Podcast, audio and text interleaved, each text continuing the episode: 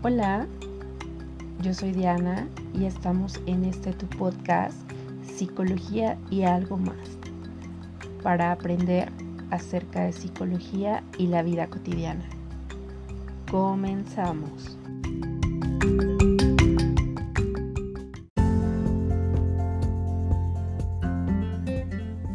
Están de vuelta, están de vuelta.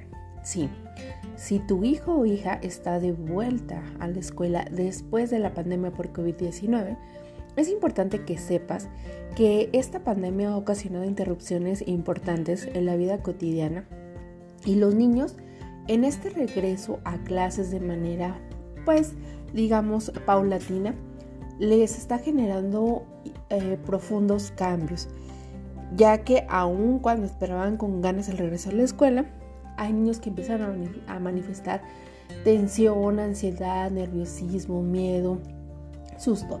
Por lo que el día de hoy te traigo algunos tips para manejar el regreso a la escuela de tu hija o hijo.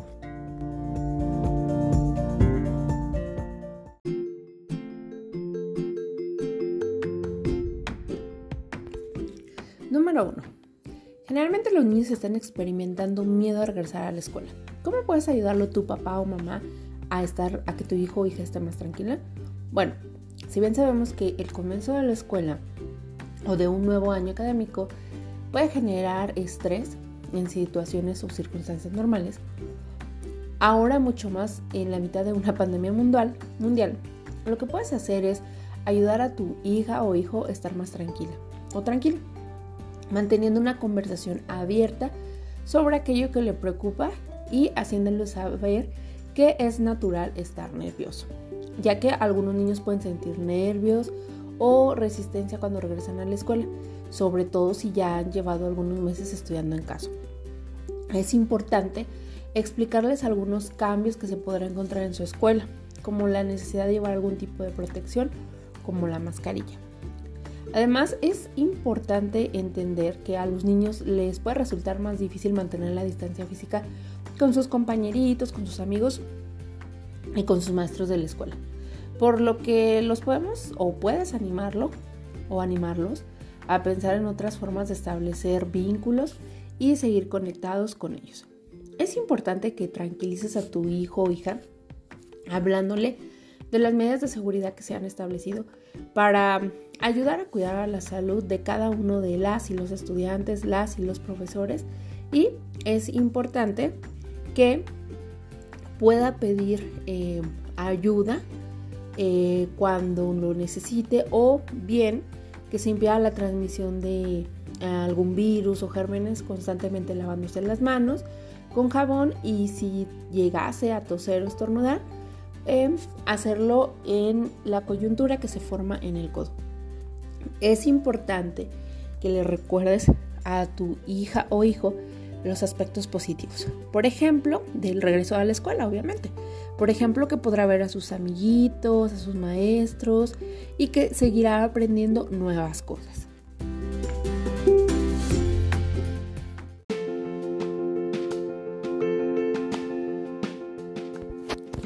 Tip número 2. La salud mental. Además de supervisar su aprendizaje y su salud física de tu hija o hijo, cuando regrese o ahora que ya ha regresado a la escuela, es importante estar atenta o atento a cualquier síntoma de estrés o ansiedad. La COVID-19 podría estar afectando la salud mental de tu hijo o hija y es importante que le demuestres que es normal y no pasa nada si a veces se siente agobiado. En caso de duda, la empatía y el apoyo son siempre la mejor opción. A veces son motivo de preocupación los casos de estigmatización o acoso cuando los niños regresan a la escuela, derivado de la transmisión de información errónea acerca de la COVID-19. Por ello, es importante explicarles a tus hijos o hijas que el virus no tiene nada que ver con el aspecto, el origen o el idioma de una persona si han sido objeto de insultos o acoso en la escuela, tenemos que alentarlos a contárselo a un adulto de confianza o a un adulto protector. Recuérdales a tus hijas o hijos que todo el mundo merece estar a salvo en la escuela y pues también en el Internet, porque hemos observado algunos casos de acoso de Internet. El acoso es algo que no es adecuado, no es viable, está mal y que es importante que cuando tu hija o hijo se encuentre frente a una situación de acoso, lo hable, no, que, no se quede callada o callado. Es importante hablarlo y siempre habrá un adulto protector que le estará ayudando y podrán buscar juntos una nueva solución. Ese, adulto protector puede ser tu papá, mamá, maestro, mm, director de la escuela o algún otro amigo o amiga que eh, con el que la niña o el niño se sientan en confianza o a gusto. Ya que si tú observas que a tu hijo le preocupa el acoso que pueda sufrir en persona o internet, es importante que tú le asegures que no estás solo y que siempre podrá hablar contigo o con otro adulto de confianza. Cuanto más tú le hables a tu hijo acerca del acoso, más cómodos irán sintiéndose a la hora de decirte si han sido testigos o víctimas de una situación como tal. Habla con ellos a diario, pregúntales cómo les ha ido en la escuela, en sus actividades en internet. Interésate por sus sentimientos, ya que ah, es posible que algunos niños no expresen sus emociones verbalmente. Así que deberías estar atenta o atento para percibir cualquier conducta nerviosa o agresiva que puede indicar que algo va mal. Es importante entablar conversaciones abiertas y sinceras con tus hijos sobre cómo estar a salvo no solo en la escuela, sino también en Internet. Hablar con ellos para saber con quién se comunican y de qué forma. Asegúrate de que entienden el valor de lo que es la comunicación amable, comprensiva, a diferencia de una comunicación o un trato discriminatorio o inapropiado. Si alguno de tus hijos o hijas reciben un trato que tenga que ver con indicadores de acoso, anímales a que te lo cuenten inmediatamente a ti o a otro adulto de confianza. Presta atención para percibir si tu hija o hijo se muestran introvertidos o disgustados o si usan el teléfono más o menos de lo normal, ya que podrán ser síntomas de que está siendo víctima de acoso en la escuela o en internet. Es importante que como padres de familia se vayan familiarizando con las políticas de protección y acoso de la escuela mm, de tus hijos, así como los mecanismos adecuados y los servicios telefónicos de ayuda o instituciones de ayuda donde puede acudir a solicitar orientación o justamente ayuda.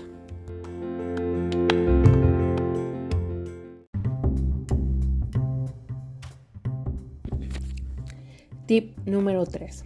¿Cómo manejar la ansiedad y el estrés frente al regreso a clases?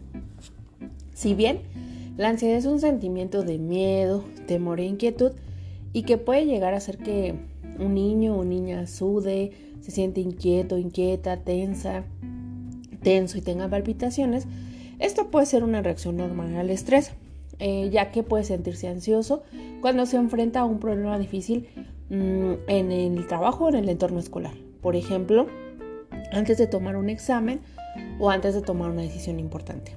Si bien la ansiedad puede ayudar a enfrentar una situación, además de darle un impulso de energía o ayudarle a concentrarse, para las personas que padecen un trastorno de ansiedad, el miedo no es temporal y esta, es decir, la ansiedad, puede ser abrumadora.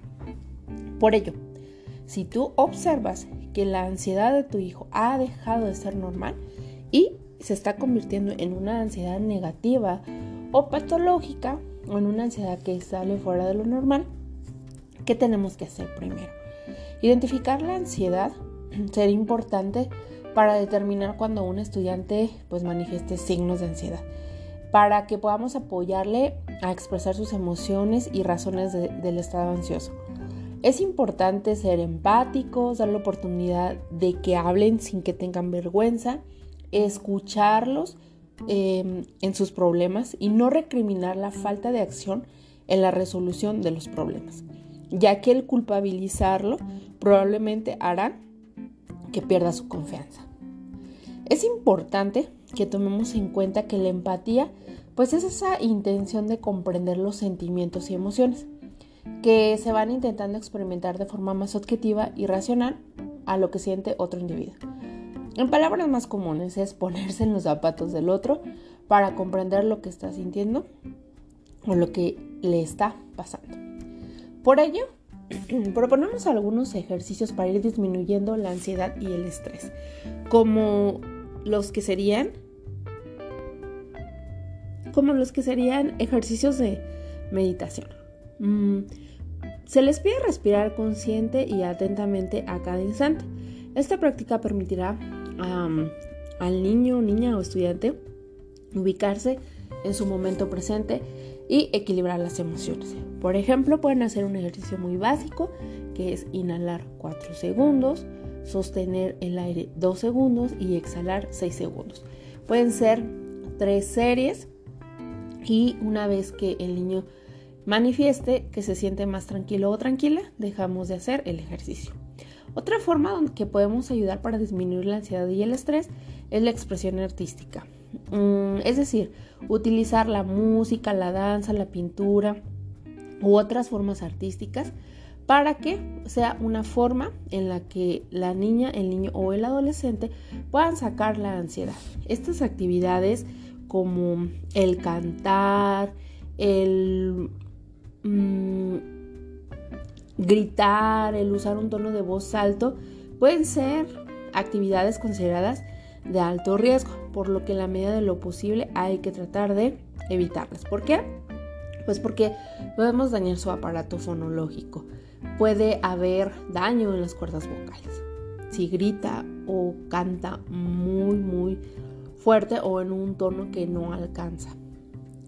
Otro, em, otro ejercicio que sugerimos para disminuir la ansiedad y el estrés, pues son también los ejercicios de, relajación.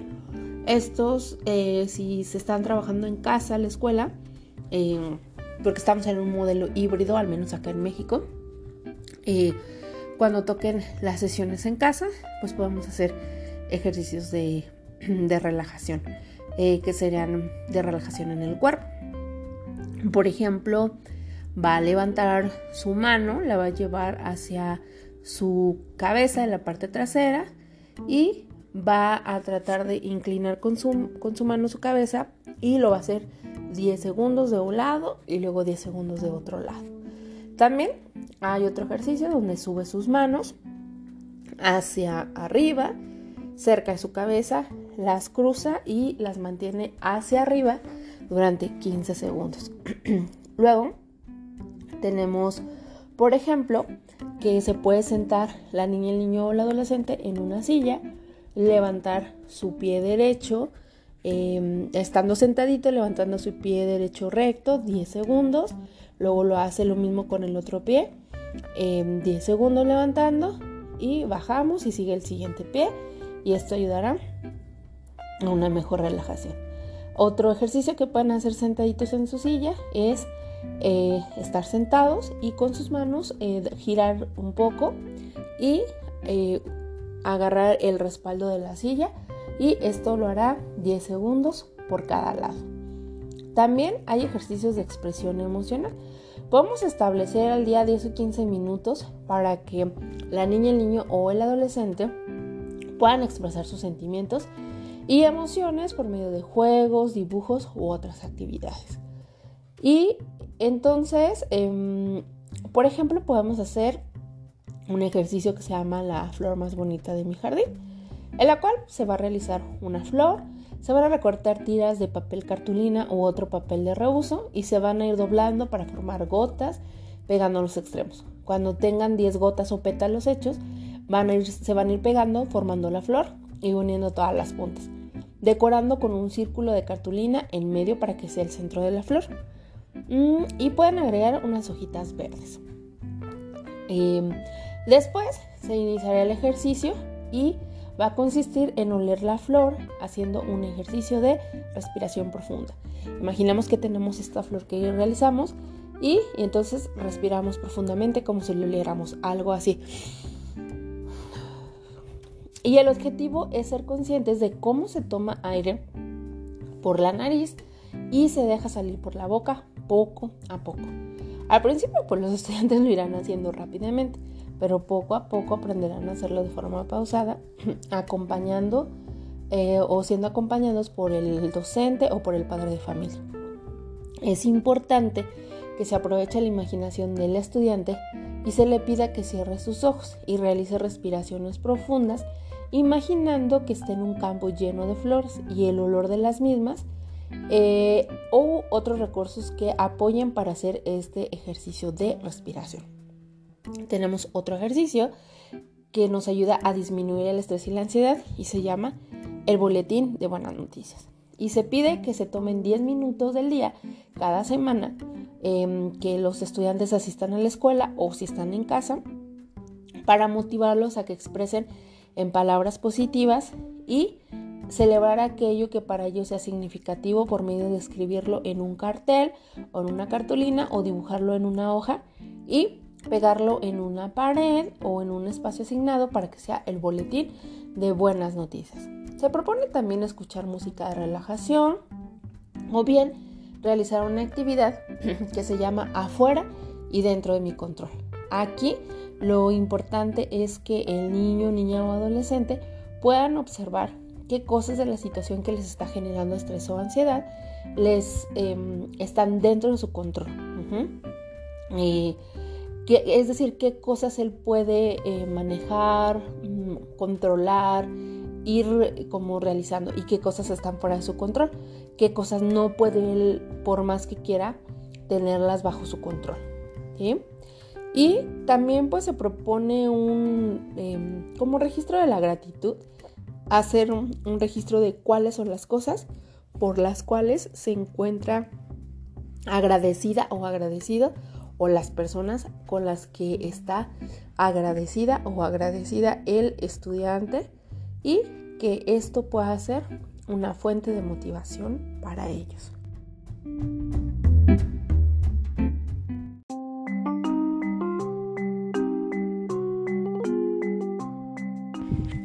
Tip número 4. Manejo del duelo. Durante esta pandemia se experimentaron muchas pérdidas de vidas humanas debido a que se agravó su situación cuando fueron contagiados por COVID-19. Es importante entender que el duelo es el proceso psicológico que se va a producir tras una pérdida, una ausencia, una muerte o un abandono y que va a ser diferente en cada persona teniendo diferentes síntomas emocionales y físicos, entre ellos ansiedad, miedo, culpa, confusión, negación, depresión, tristeza o shock emocional. Ante esta situación se pueden presentar diferentes cambios. Dependiendo del efecto que causen en la vida de las niñas, los niños y adolescentes, estos pueden ser considerados como pérdidas y cada pérdida sufre un duelo y su intensidad dependerá de la tipología y la capacidad de la persona para enfrentarlo. En este sentido, es importante entender que existen varios tipos de pérdidas que producen duelos. Por ejemplo, la muerte de un familiar, problemas de salud como mutilaciones de las partes del cuerpo, pérdidas cognitivas, motoras, baja autoestima, pérdida de valores, ideales, entre otros. Materiales, pérdidas materiales, como sería pérdidas económicas, laborales, de padres de familia, mm, laborales de padres de familia, pertenencias, objetos, entre otros. Las pérdidas relacionales que son divorcio, separación de los padres, pérdidas de noviazgo o pérdidas de amigos. Y las separaciones ambiguas, como la pérdida de una mascota, Mm, las separaciones no claras, es decir, donde no hay una respuesta en concreto. Si bien el duelo es una reacción natural, esperada y normal de acomodo a la pérdida, es una experiencia de sufrimiento que abarca cada parte de la persona. La vivencia del duelo es personal, cambiante, dinámica y no tiene una fecha de inicio y de fin. En las niñas, niños y adolescentes es una experiencia nueva, pues buscan respuestas y consuelan a los adultos. Pueden llegar a sentirse confusos y no saber qué esperar. Y la principal diferencia con relación al duelo de un adulto es que el niño puede expresar sentimientos intensos y las conductas no son continuas. Generalmente van a presentar incomodidad que no fácilmente puede ser aliviada con palabras. Algunas actividades que puedan ayudar para ir manejando o superando el duelo sería la expresión narrativa, la expresión y la narrativa. Las técnicas narrativas ayudarán a fomentar la expresión y pensamiento sobre la pérdida para clarificar ideas. Por ejemplo, dependiendo de la edad que presente, se pueden realizar diferentes tipos de escritos como una carta de despedida, dependiendo de la pérdida que haya sido, por ejemplo, un ser querido al dejar una casa, una mascota u otro. O llevar un diario donde se permite ordenar pues las vivencias indicar los cambios a lo largo del tiempo y expresar emociones por medio de las siguientes preguntas, cuándo, dónde, hacia quién, qué quiero hacer, etc. En el caso de los niños más pequeños, si no pueden expresarlo de manera escrita o verbal, lo podemos hacer por medio de dibujos que coloreen, que se expresen ahí o con plastilina y que luego nos platiquen qué es lo que quisieron expresar. Mm, también tenemos otra actividad como sería el semáforo de sentimientos. Mm, en este semáforo, el niño, la niña o el adolescente identificará cómo se siente y esto quizás pueda ayudar a que pidan, valga la redundancia, ayuda a adultos de confianza o apoyarse entre sí con sus pares o alumnos o niños o niñas de su edad. Para esta actividad podemos utilizar materiales de reciclaje tenemos que utilizar el color verde, el amarillo y el rojo. Y entonces el rojo vendría a significar enojo, furia y frustración. El amarillo preocupación, ansiedad, temor, miedo. Y el verde felicidad, calma y paz. Se puede dibujar el semáforo con estos tres colores o bien eh, hacerlo en una hoja, hacerlo en cartulina de colores, con hojas de colores, con una caja o en el piso. Y el niño va a colocar una piedrita en el color donde se vaya identificando, si rojo, amarillo o verde. Y se le irán realizando preguntas como ¿estás bien? ¿Qué pasa? ¿Cómo te sientes? Sobre todo cuando se, coloque en el color amarillo o rojo. Es importante también mm, utilizar eh, pues eh, la tabla periódica de las emociones o algunas eh, tarjetas que contengan las diferentes emociones que va sintiendo la persona para que sea más fácil identificar y o nombrar y o describir la emoción que va sintiendo la niña, el niño o el adolescente. Hay gráficas para trabajar con niños de 5 a 10 años. se les entrega una gráfica donde abajo viene una carita de alegre, otra de miedo, otra de enojado, otra triste, otra de confianza y otra de tranquilidad o paz. Y arriba, en otra variable de la tablita, se coloca mucho, regular, poco o nada. Y entonces el niño va a colocar, va a colorear con su color favorito la casilla que represente la intensidad con que siente cada emoción. Respondiendo a la siguiente pregunta cómo me siento al regresar a mi escuela. Si hay un niño que marca triste y dice poco, coloreará esta casilla o estas casillas. Se sugiere que al terminar la gráfica se trabaje la actividad de un diario para procesar esas emociones negativas y positivas que estén más altas. Y es importante que se le permita un espacio para socializar las emociones identificadas y que llegue un momento donde el niño puede estar más tranquilo y no se quede con esas emociones que no le generan tranquilidad.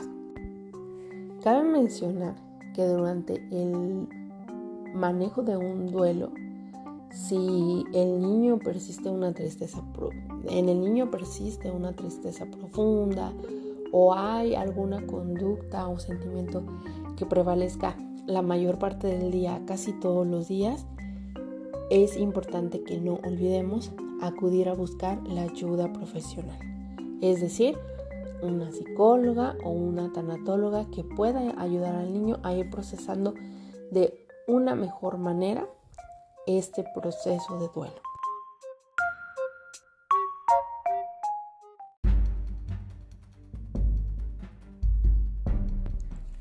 Tips número 5. Las emociones durante el regreso a clases en la pandemia. Si bien eh, los niños al regresar a la escuela, como ya habíamos mencionado, les ha generado ansiedad, miedo, miedo, estrés, irritabilidad o enojo, así como algunas emociones que algunas veces no saben cómo manejar o cómo expresarlas, es importante que tanto padres como profesores estén alerta a los comportamientos y sentimientos que las niñas, niños o adolescentes pueden manifestar al regreso a la escuela. Algunos tips que podemos compartir para ir manejando lo que va a suceder eh, o, lo que posiblemente suceda si es que presenta ansiedad, miedo estrés su hijo o hija al regresar a la escuela, es importante anticipar lo que va a suceder. Es importante informarle a la niña, el niño o al adolescente que previamente se va a regresar a la escuela y que se les estará brindando seguridad de diferentes formas. Eh, el uso del cubrebocas, mantener la distancia social, que puede ser un adulto de confianza y que le puede contar todo lo que le pase. Es importante aceptar sus miedos y nuestras angustias como padres, pues cuando nos resistimos a las emociones aumentamos la intensidad. Entonces es importante empatizar y validar los sentimientos de los niños. Si te dicen, mm, estoy triste, no decir, ay, ya nada más es eh, chantaje. Primero escuchar por qué está triste y después ir analizando si esa tristeza realmente tiene que ver con un problema o situación que está ocurriendo en el entorno escolar o tiene que ver con otras situaciones. Mm, dentro de lo posible, se puede tener un objeto simbólico que represente el amor de la familia, digamos como un amuleto y que los niños puedan llevar a la escuela. Por ejemplo, una foto, una pata de conejo, por ejemplo, algún llaverito o algo. Y bueno, quizás esto no impida que el niño tenga miedo o tristeza, pero le enseña que se vale sentir y que es parte de la vida y que el amor, el apoyo de la familia mm, con esto puede enfrentar cualquier miedo o situación que tenga y esto le podemos llamar resiliencia. Es importante que transmitamos tranquilidad a los niños, ya que ellos aprenden por imitación. Si los niños perciben que sus papás están tranquilos frente a la reapertura de las escuelas o este modelo híbrido de educación, mientras está la pandemia, ellos estarán seguros que es lo mejor para sus hijos. Y esta confianza y tranquilidad se la van a transmitir a la niña, al niño o al, adolescente. Los papás tendrán que ser mediadores de sus hijos en todos los cambios emocionales que se puedan presentar. Y es que las niñas, los niños y adolescentes pueden sentirse nerviosos o recios a volver a la escuela, especialmente por el tiempo que han estado en casa. Algunos van a estar preocupados porque no pudieron estudiar en casa y por esto es importante ser conscientes de que podrían haberse quedado atrás, es decir, tener un rezago educativo comparado con sus compañeros. Puede que sientan estrés o ansiedad o si temen perder un ser querido o si han perdido a un miembro de la familia o a algún compañero. Por ello, se sugiere tener actividades familiares que les den seguridad emocional y tranquilidad a los niños, aprovechar espacios de calidad con sus papás, anticipar todas las situaciones que se van a presentar, pero de una manera confiable, segura, demostrándoles que a pesar de todas las situaciones que se presenten en la vida, hay siempre un lugar seguro donde pueden estar y personas que le pueden transmitir esta seguridad. Mm, es importante papás que nos escuchan, que pregunten a sus niños cómo se sienten sobre este regreso a la escuela, si es de manera híbrida o si es de manera completa presencial.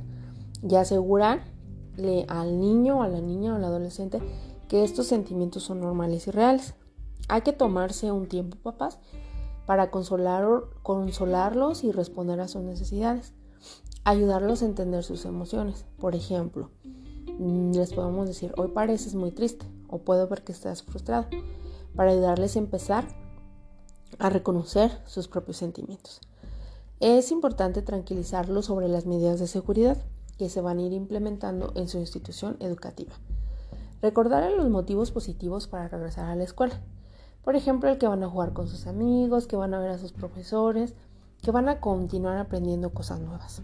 Y recordarles que hay personas en las cuales pueden confiar y a las cuales pueden acudir en la escuela si necesitan apoyo.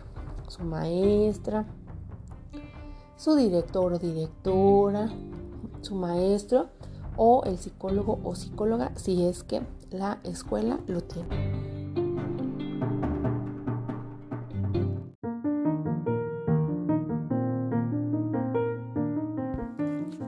Tip número 6. Reconozca los síntomas. Si en los primeros días en el regreso a clases las niñas, niños o adolescentes presentan preocupación, temor de ir a la escuela, malestar, enojo, angustia o si la ansiedad les provoca dolores de estómago, de cabeza o si a menudo se sienten extremadamente tristes y desesperanzados, no solo se debe pedir ayuda para retomar el bienestar y el estado emocional de la niña, el niño y el adolescente, sino también dejar un lapso de tiempo para adecuarse a los cambios. Es importante que si bien las escuelas son cruciales para la enseñanza académica, estas también desempeñan un papel igualmente en el esencial apoyo del aprendizaje social y emocional de los niños. Por ello, resulta imprescindible que la escuela también implemente junto con los papás el acompañamiento adecuado para brindar protección y apoyo en la salud mental y emocional de las niñas, niños y adolescentes.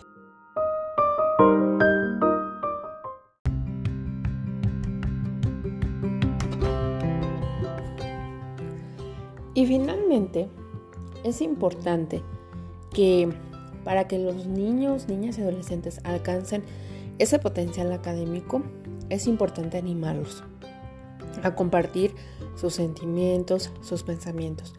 Como padre, madre de familia, maestro, maestra, directivo, reconozca y valide sus preocupaciones. Nunca los haga sentir menos importantes. Respete los miedos de su hijo, tanto si le parecen racionales como si no. Mantenga la rutina de dormir, comer y en el hogar familiar en general. Y por último, pero no menos importante, facilite oportunidades apropiadas para su edad o de acuerdo a la edad para que las niñas, niños o adolescentes tomen decisiones, dándoles una sensación de seguridad y control. Por el contrario, si usted observa cambios en el comportamiento, en el estado del ánimo, los patrones de sueño y el apetito y o las interacciones que están teniendo con otros niños tienen un efecto negativo en sus actividades diarias, es importante buscar ayuda. Quiero mencionar que todos estos tips son como su nombre lo dice, sugerencias o recomendaciones y no sustituyen el trabajo de un profesional si su hija, hijo o adolescente presenta ansiedad, estrés, miedo o algún otro signo o síntoma que lo haga ver diferente su comportamiento a como el que tenía habitualmente, recuerden buscar la ayuda psicológica para que su hijo o hija pueda restablecer su salud mental.